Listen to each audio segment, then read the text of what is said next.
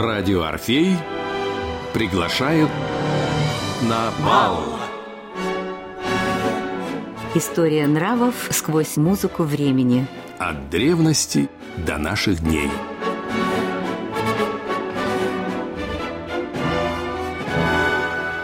Программа подготовлена при финансовой поддержке Федерального агентства по печати и массовым коммуникациям.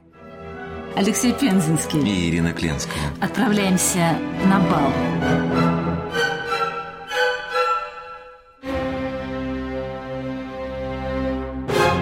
Тем более, что сегодня нас ожидает путешествие по опасным дорогам Древнего Рима. Должен, значит, можешь, так считал Кориолан, любимый герой Людвига ван Бетховена.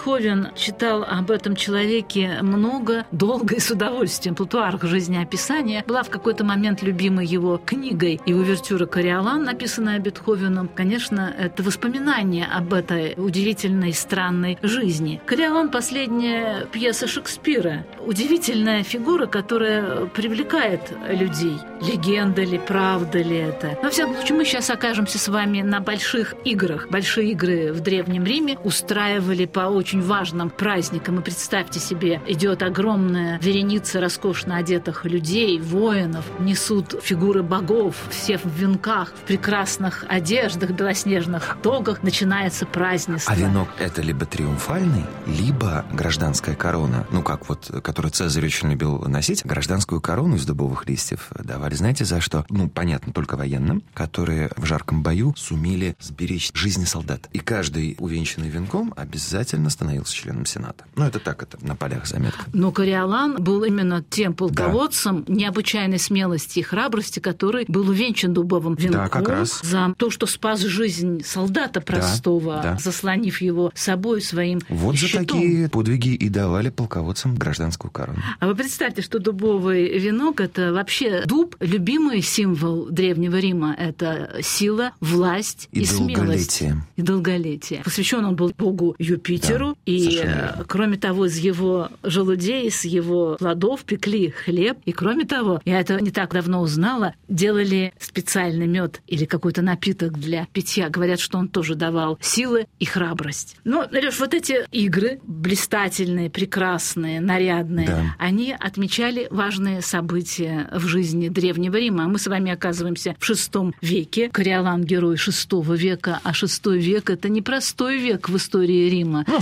Рим- говоря, там попробуй найди у него простой век. это верно, но шестой век особенный. Почему так любим Кориолан был Шекспиром и Бетховеном? Потому что именно в шестом веке обострились отношения между плебеями и патрициями. Да, и, собственно, да. конфликт Кориолана – ненависть к плебеям. Кто такие плебеи, давайте разберемся. Это, Это полноправные, по большому счету, граждане Рима. но пришлые, это не коренное население. Вы знаете, ну, Патриция, патриция тоже не то есть является потомки коренным отцов. населением-то. Ну, считала, что это люди, которые пришли с завоеванных территорий. У римлян много чего считалось. Знаете, например, какая была у них государственная идеология? Она укладывалась в одну фразу, Да. выбитую на фронтоне Сената. «Боги повелели нам управлять народами». Точка. Никаких сносок, никаких ссылок, подкрепляющих вот это. Мы тут главное. Так что ко всему к этому, конечно, как ко всему, что принимается на веру, квази-религия, следует относиться, ну, скажем так, с понимающей улыбкой. С одной стороны. С другой стороны, весь конфликт, описанный в этой драме и будоражащий вот уже которое столетие умы наших режиссеров, и музыкантов, и композиторов, это как раз столкновение. Ведь что добивались плебеи? Плебеи добивались равных избирательных и социальных прав с патрициями. Что такое социальные права? Это чтобы государство имело их на содержании. Да, вот, собственно, конфликт возник из-за того, что начались страшные времена, начались войны, и плебеи потребовали, чтобы государство защищало их и давало им льготы, доселе невиданные.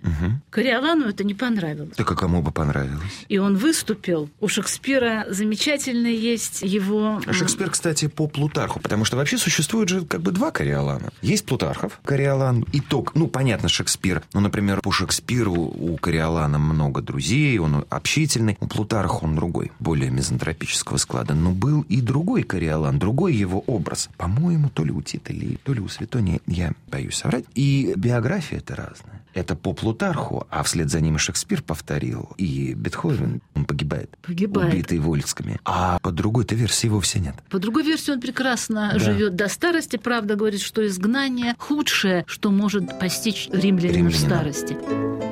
Секреты времени и нравов в программе «Бал» На волне Радио Орфей. Но начнем сначала, прежде чем мы оказались на этом роскошном перу, где и завязывается драма, и завязывается сюжет, вспомним, кто такой Кориолан. Это довольно знатный человек, если следовать Плутарху. Если следовать современным исследователям, то это человек, которого и не было вовсе. Легендарная фигура. Конечно, э, которая- источников не сохранилось, а Плутарх... Опять же, я вот неоднократно уже был случай отметить, что жизнеописания того же Плутарха ну, не являются источником, который следует понимать буквально. У Плутарха стояла другая задача. Не передать один в один, как оно было, а воспитать цели тогдашней литературы, в том числе и исторической, и прежде всего биографической, у него же сравнительные жизнеописания. Именно дидактическое, показать, что вот этот хороший, а Этот этот, похуже. а этот однозначно плохой. Может быть, вначале он был хороший, то есть достаточно прямолинейно. Вполне может быть, что такого не было. Но, с другой стороны, из того, что Кориолана могло и не быть в реальности, из самого факта того, что Плутарх взял эту тему в качестве темы для своего сочинения, говорит о том, что эта тема была актуальна и злободневна. Тема предательства, тема союза возможного с врагами, тема, кстати говоря, преувеличенной роли женщин. Об этом же у Плутарха прежде всего идет речь, что слишком большое влияние оказывала на нее семья. И сбивают его с пути, потому что ты мужчина, взялся, как в шахматах, ходи. А он ведет себя на войне, как в семейных отношениях. Но на настоящих войнах Кориолан вел себя блистательно. Вот на этой внутренней драме и сыграл Плутарх, что он на войне такой, а на этой войне он вдруг стал другим. Что послужило причиной? Почему оно так бывает? Вот это и есть драма. Обида, тщеславие, гордость. Ну, начнем все понемножку. Да. Кто такой Прием. Кориолан? Во-первых, смотрите, что пишет э, о нем Плутарх. Во всех отношениях сильный ум, могучий. Он ему внушал много стремлений к прекрасному. Но его страшная вспыльчивость и не знавшая чрезмерная мера гневливость делали его человеком, с которым трудно жить в мире. Он был человек, который считался удивительным даже для Рима VI века. Он не любил деньги, не любил чувственные развлечения, удовольствия. Он любил одно – сражение. Он был воин в самом высшем смысле этого слова. Интересно, что доблесть и храбрость в Древнем Риме – это по латыни обозначается одним и тем же словом. И в боях ему не было равных. Он был благородный воин, который с уважением относился к врагам. Виртус. Это очень трудно перевести. Добродетель и храбрость. Добродетель, храбрость. По-французски это vertu, это и доблесть. Ну, в общем, это набор положительных качеств, которые вынуждают человека, которые заставляют его действовать во благо других. Да-да, и вот это было отличительное чувство. То, что увлекло Бетховена. У Бетховена просто а выписки. Он сам был такой? Выписки из Плутуарха. Он, например, что нравилось в Кориолане? Он готовил свое тело ко всякого рода борьбе. Он хорошо бегал, плавал, а в схватках и сражениях на войне обнаруживал силу, с которой нельзя было справиться. По поводу роскоши. Я позволю себе возразить вам. Дело просто в том, что VI век – это республика. Это еще до принципата целая вечность. И во времена же Римской республики существовал закон, воспрещавший роскошь. И сурово наказывал он тех, кто пытался бы бросить вызов общественной нравственности. А для римлян общественная нравственность играла колоссальную роль. Это же единство общества. Теперь мы понимаем, почему. Потому что роскошь – это признак расслоения. А ничто так не разобщает общество, как расслоение. Потому что для поддержания такого общества в монолитном виде требуется уже изобретать какие-то новые механизмы. Например, среди предметов личных дозволялось иметь только серебряную солонку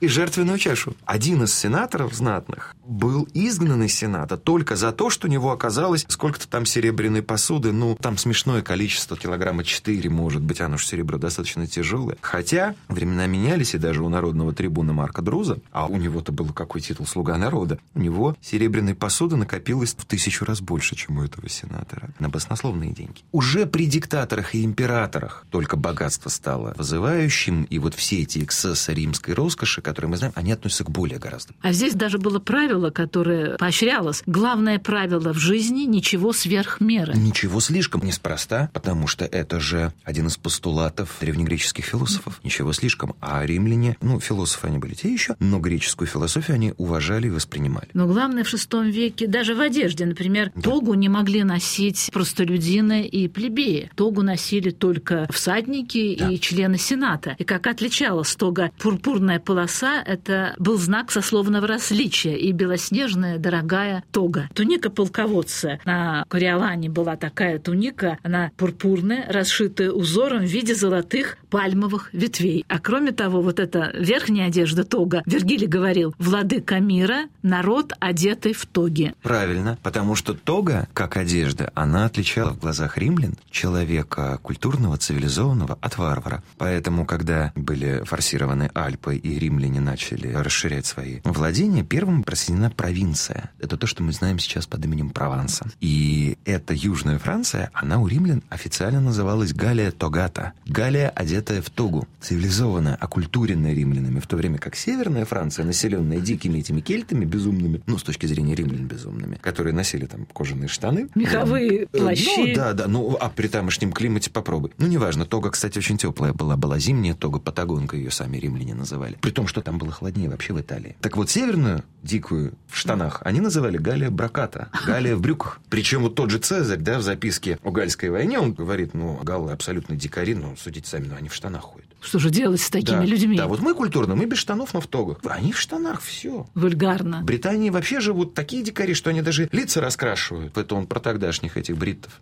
Хотя сами римляне очень даже любили покраситься. Римлянки особенно. И римляне тоже. Они, например, любили красить волосы в золотистые тона, потому что ну, считалось, ладно, что да. золотисто-светлый тон – это то, что нужно. Или носили парики такого же цвета, кто не хотел краситься. А римлянки, конечно, любили украшения, они любили косметику, они любили благовония. Более того, на них же тоже распространялся этот закон об ограничениях роскоши. И периодически Сенат начинал закручивать гайки. Например, когда шла война, еще Вторая Пуническая с Карфагеном в третьем веке до нашей эры, соответственно, особый закон ограничивал права женщин во всех сферах жизни личной. И для украшений не больше пол унции золота. Все остальное было изъято. У них. Женщины какое-то время мирились, но, слушайте, ну, да сколько, ж сколько ж можно-то, да, как потом скажет Черчилль, нет ничего более постоянного, чем временное. Так вот, они устраивали бабий бунт в Риме, они блокировали Сенат, они хватали за тоги, за волосы, за парики, там у кого что было, и требовали, требовали, требовали. Ну, вот, хочется том, же красоты. При, при том, что женщина была совершенно неполноправным гражданином, они не имели права, по крайней мере, официально обращаться к консулам, преторам. Вот, они уже к ним приходили просто в приемную, нарушая, нарушая закон, и знаменитый этот Катон был неумолим. Но все закон равно... суров, но он закон. Чем больше мы знаем о прошлом, тем лучше понимаем себя. В программе «Бал» на волне «Радио Орфей». Женщины любили украшения, но любили украшения и мужчины. Пять-шесть колец обязательно носилось на руках. И да. были споры и в Сенате, и у законодателей, что, может быть, можно поменьше носить колец на руках, может быть, ограничиться три-четыре, но не пять и шесть. Угу. Остановились все таки на цифре пять-шесть колец на руках. Это была нормой. Так вот, Кориолан не любил и отличался от других полководцев и богатых римлян. Он был не бедный, скромностью. Он любил простые одежды, простая стрижка и простой образ жизни. Надо сказать, что он был воспитан матерью, и мать оказывала на него огромное влияние. Даже женился он по тому, что хотела мать. Но женившись, в отличие от очень многих других молодых римлян, которые уходили жить отдельно, он жил с матерью. И мать выбрала ему жену. Все были счастливы. У него было двое детей к тому времени, о котором мы говорим. Награды. Наград у него было очень много, и Плутарх поощрительно, и то, что выписывает Бетховен. Нравится эта история. Награды. На души стойкие, мужественные, действуют одобряющим образом. Они отличают их перед другими и как ветер несут к тому, что считается прекрасным. Они думают, что получили не награду, но сами дали залог и стыдятся изменить своей славе и не заявлять о себе еще подвигами. Так было и у Кориолана. Он видел в себе самого соперника. Он видел в самом себе того, кого надо превзойти в смелости и в храбрости и он всегда желал превосходить самого себя. Слезы радости у матери, когда она его видела увенчанным наградами, венками, она очень гордилась им. Так что же произошло? В чем смысл драмы? Он захотел быть избранным в Сенат.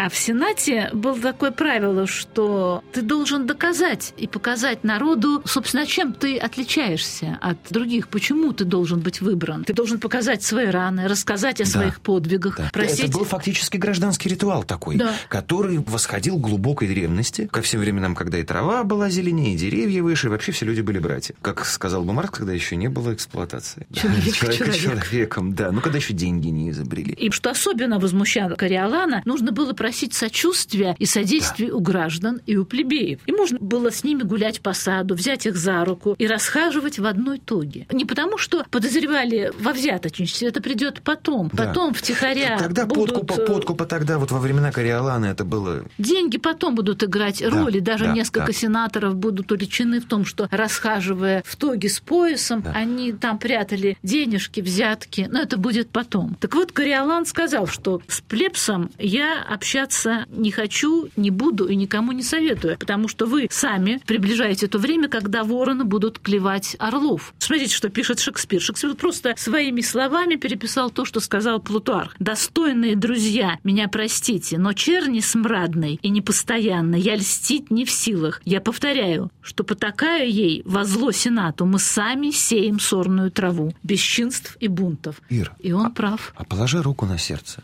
неужели Кориолан передаче Плутарха не прав. Плебеи не воевали, они не рисковали. Шрамы у них были только от каких-то там пьяных поножовщин. Это были дармоеды, которые тяжелым ермом висели на шее. А требовали, требовали и требовали. Требовали, требовали, требовали. И не в последнюю очередь из-за вот этой обузы в дальнейшем и рухнул Рим. Кориолан говорит, что безумие верить вас, меняющих ежеминутно мнение, превозносящих тех, кто ненавистен был вам еще вчера, и поносящих любимцев прежних. И он говорит, что я не буду унижаться и не буду доказывать, показывать свою правоту и не буду показывать свои раны, которые я получил в честном бою. Хотите, выбирайте. Не хотите, я ухожу. Кстати, вот в этом хорошем очень фильме, я понимаю, что о Бетховене говорим, но все-таки. Ну, надо сказать, что в фильме мотивы, мотивы бетховенские да, звучат, звучат да. конечно. Там вот эта сцена мне безумно понравилась, ну просто потому, что это снимали в Сербии, которую я хорошо знаю, где многократно бывал. Я с огромным изумлением узнал один из белградских рынков, ну центральный рынок, э, на самом деле чистейшее место в городе, очень аккуратно, очень симпатично. И вот там вот происходит вот этот вот малоудачный контакт его с народом. Он презирает тех, кто не способен защитить город, кто не способен быть великим в этом городе и не способен любить свой город. Поэтому он, он, он презирает. конечно, он, конечно, не собирается людей этих гнать на войну, но тот простой факт, что он должен перед ними фактически заискивать, и унижаться. невыносим для него, потому что он в первую очередь военный человек, и лишь во вторую очередь он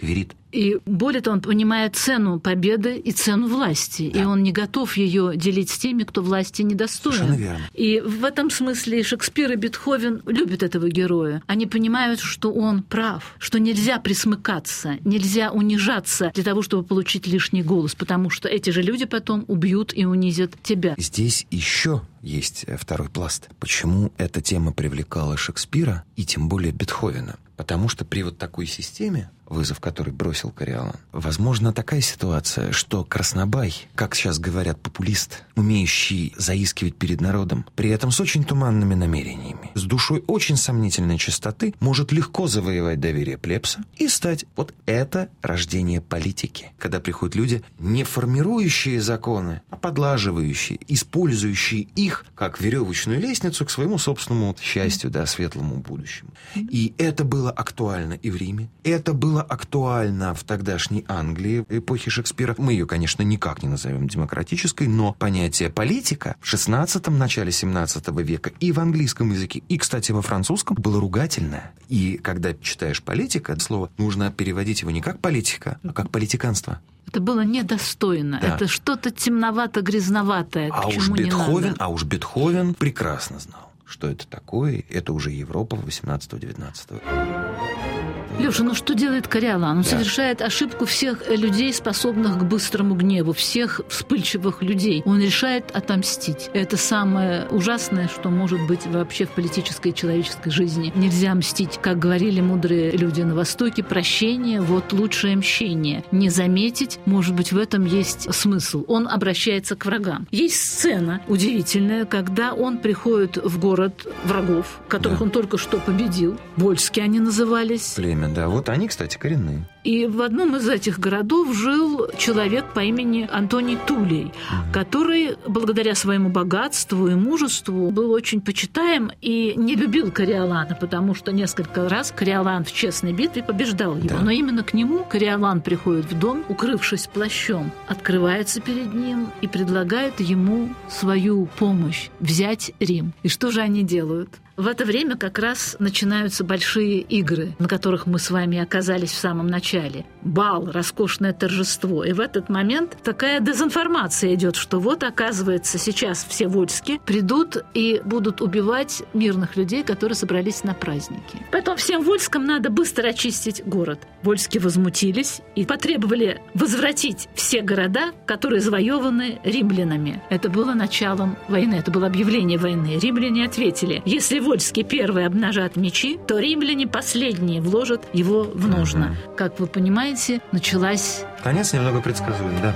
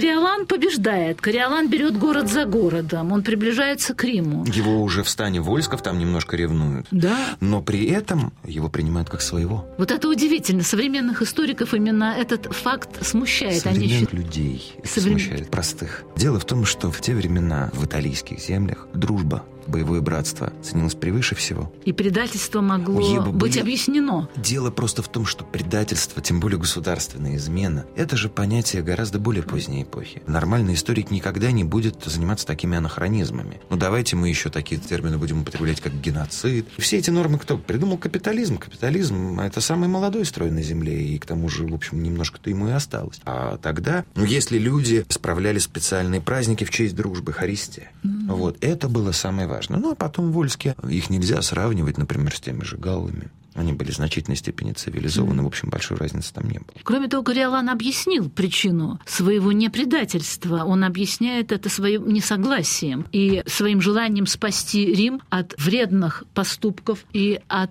ошибок. Да. Он считает, что это самый достойный путь. И защитить честь, которая была еще выше дружбы. И тогда это понятно. Но что происходит в Риме? В Риме озадачено, потому что войска сильные, Вот, приближаются, да, да. 11 городов он уже взял. И тогда решают женщины Рима, надев траурные одежды, идут к матери и к жене Кориолана и просят их остановить сына и спасти Рим. Что делает мать? Она целую ночь молится и идет к сыну. О чем они говорили? Не знает никто. Осталась в истории фраза Кориолана, который говорил, что «Матушка, я повинуюсь тебе, ты победила меня, но в Рим я больше не вернусь никогда. Тебе удалось сохранить Отечество, потому что ты сделала выбор. Ты выбрала между Римом и мной. Ты выбрала Рим». Страшнейшая фраза, может быть, одна из самых страшных вообще в мировой драматургии. Любимую мать он обвинил в предательстве, но повиновался ей. Да, да. Ну и дальше он А это- отступает. А это традиционное общество. Ведь вы знаете, в ту эпоху, о которой идет речь, в Риме не было разводов. Первый развод – 231 год до нашей эры. То есть, несмотря на то, что женщина, конечно, была сильно ограничена в правах, в рамках своего дома она обладала практически неограниченной властью. И кто там еще кем командовал, неизвестно.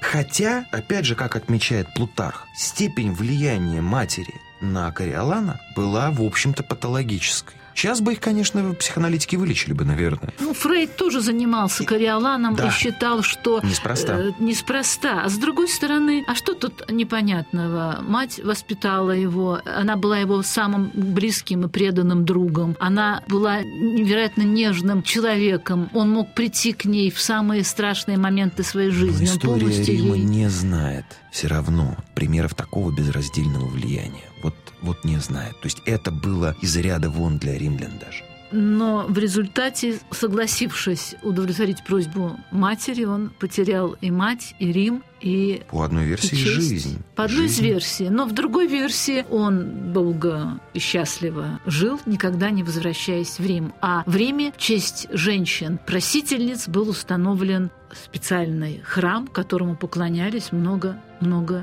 веков. Бетховен любил эту увертюру, и более того, он написал 11 увертюр, считал эту самой сильной и важной для своего, как он говорил, духовного роста, потому что это человек чести, которого обвинили в предательстве.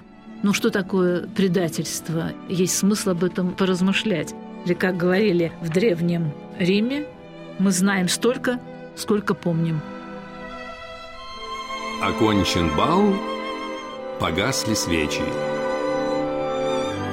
Итак, до следующей встречи.